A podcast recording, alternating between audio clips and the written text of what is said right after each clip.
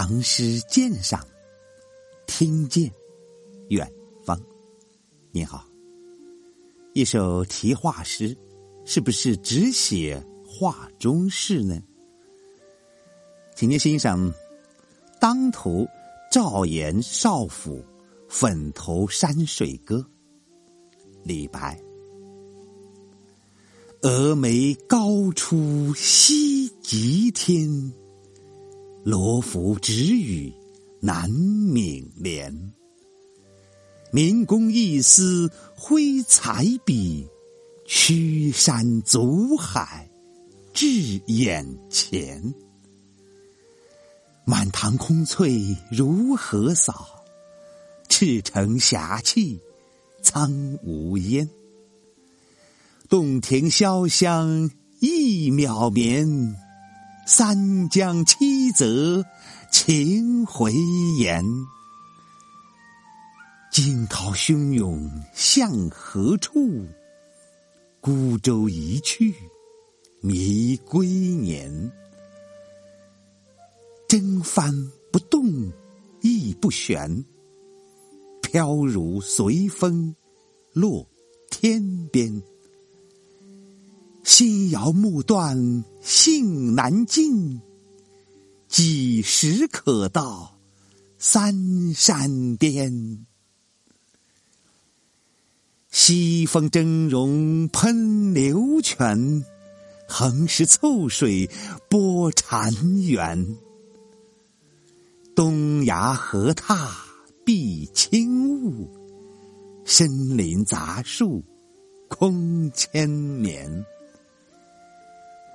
此中明媚失昼夜，隐机寂听无鸣蝉。长松之下列与客，对坐不语南昌仙。南昌仙人赵夫子，妙年利落青云士。宋庭无事罗仲宾，杳然如在丹青里。五色粉涂安足真？真仙可以全无身。若待功成拂衣去，武陵桃花。笑杀人。李白的题画诗不多，此篇弥足珍贵，是通过对一幅山水壁画的传神描述，再现了画工创造的奇迹，再现了观画者复杂的情感活动。他完全沉入画的艺术境界中去。感受深切，并通过一支惊风雨泣、鬼神的诗笔予以抒发，震荡着读者的心灵。从“峨眉高出西极天”到“三江七泽情回延”，这是诗的第一段。从整体着眼，概略的描述出一幅宏伟壮观、森罗万象的。巨型山水图，赞叹画家妙夺天工的本领。什么是民工一丝呢？一是蚕抽丝，这里的意思或可相当于今日的所谓艺术联想。苏尽奇风打草稿，艺术的在线生活，这就需要一丝的本领，挥动如椽巨笔。于是达到驱山阻海至眼前的效果。这一段对形象思维是一个绝妙的说明。峨眉的奇高，罗浮的灵秀，赤城的侠气，苍梧的云烟，南闽的浩瀚，潇湘洞庭的渺绵，三江七泽的迂回。几乎把天下山水之精华荟萃于一臂，这该是何等的壮观，何等的有气魄！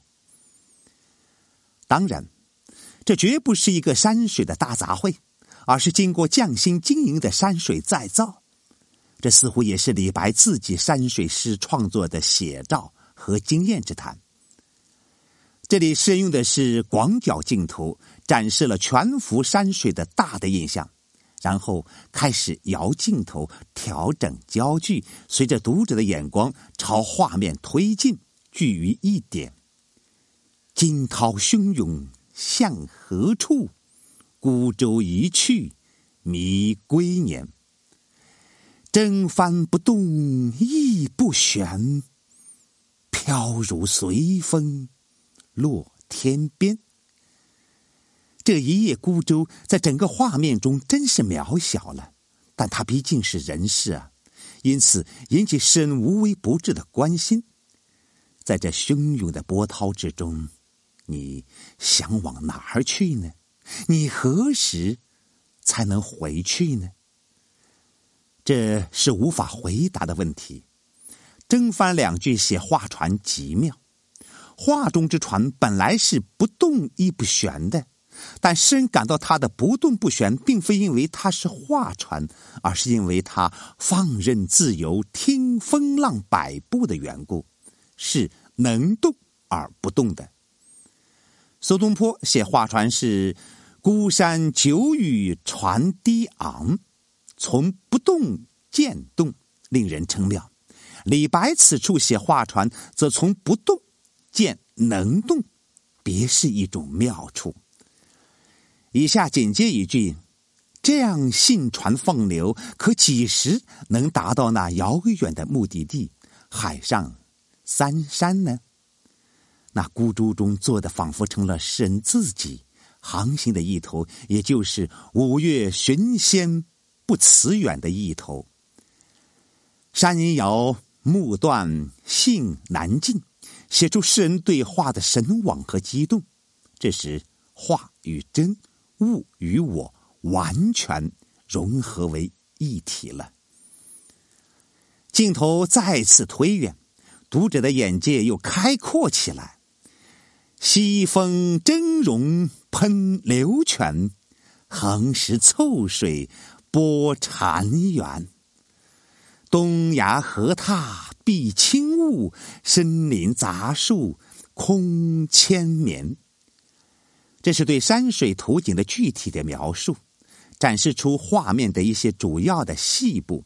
从西峰到东崖，景致多姿善变。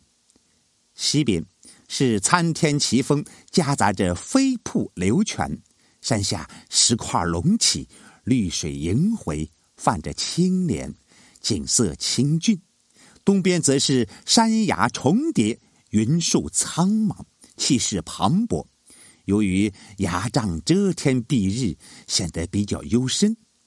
此中明媚失昼夜，隐机寂听无鸣蝉。一蝉不鸣，更显出空山的寂寥。但诗人感到无鸣蝉。并不因为这只是一幅画的原因，隐机寂听，也就是凭着积案寂听，多么出神的写出山水如真、引人遐想的情状。这神来之笔写无声以有声，与前孤舟不动二句异曲同工。以上是第二段，对画面做了具体的描述。以下由景写到了人，再写到作者的观感作结，是诗的末段。长松之下列与客，对坐不语南昌仙。这里简直令人连写画写实都不便了。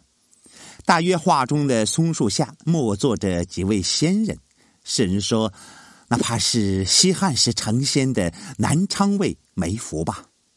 然而，紧接着逼风一调，直指画主赵岩为南昌仙人。南昌仙人赵夫子妙年利落青云氏，宋廷无事罗仲宾，杳然如在丹青里。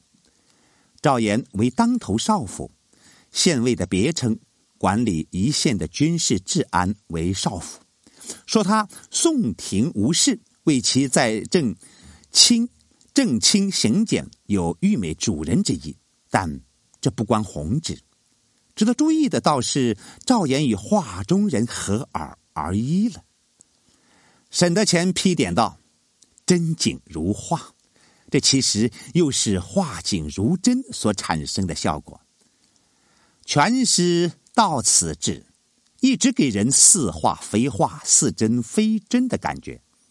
最后，诗人从幻境中清醒过来，重新站到了画外，产生出复杂的思想感情。五色粉涂安足真，针线可以全无身。若待功成拂衣去，五陵桃花笑杀人。他感到遗憾，这毕竟是画，在现实中要有这样的去处就好了。有没有呢？圣人认为有。于是他向名山寻仙去，而且要趁早。如果等到像鲁仲连、张子房那样功成身退，天知道那要等到什么时候？再就桃源归隐，是太晚了，不免会受到武陵桃花的奚落。这几句话对于李白实在反常，因为他一向推崇鲁仲连这一类人物。以功成身退为最高理想，这种自我否定实在是愤激之词。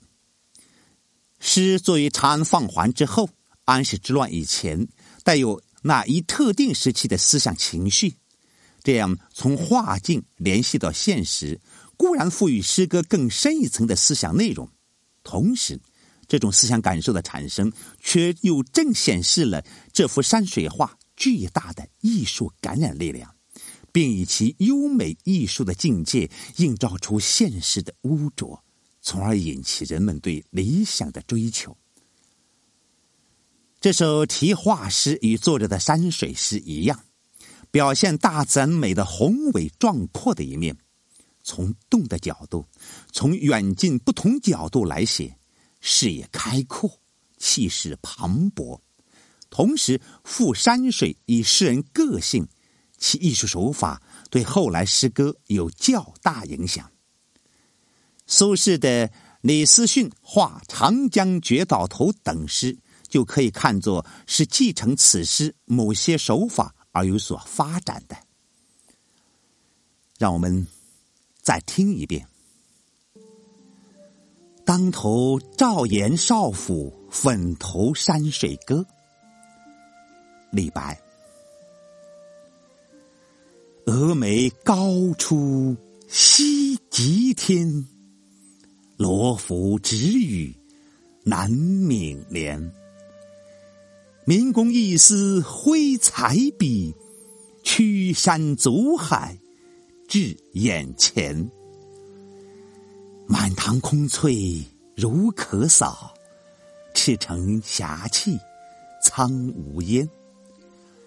洞庭潇湘意渺绵，三江七泽情回延。惊涛汹涌向何处？孤舟一去迷归年。征帆不动亦不悬，飘如随风落天边。心遥目断，信难尽，几时可到三山边？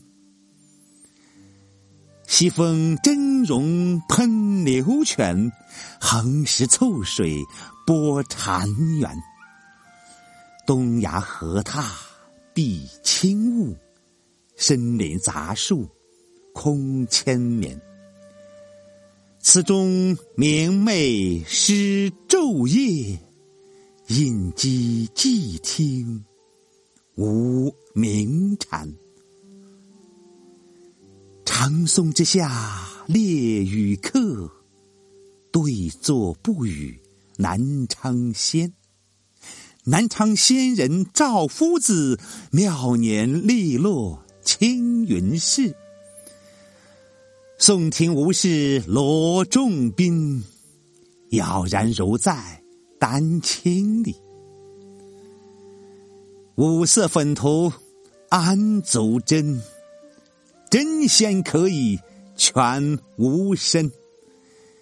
若待功成拂衣去，武陵桃花笑杀人。谢谢您的聆听，咱们下回再会。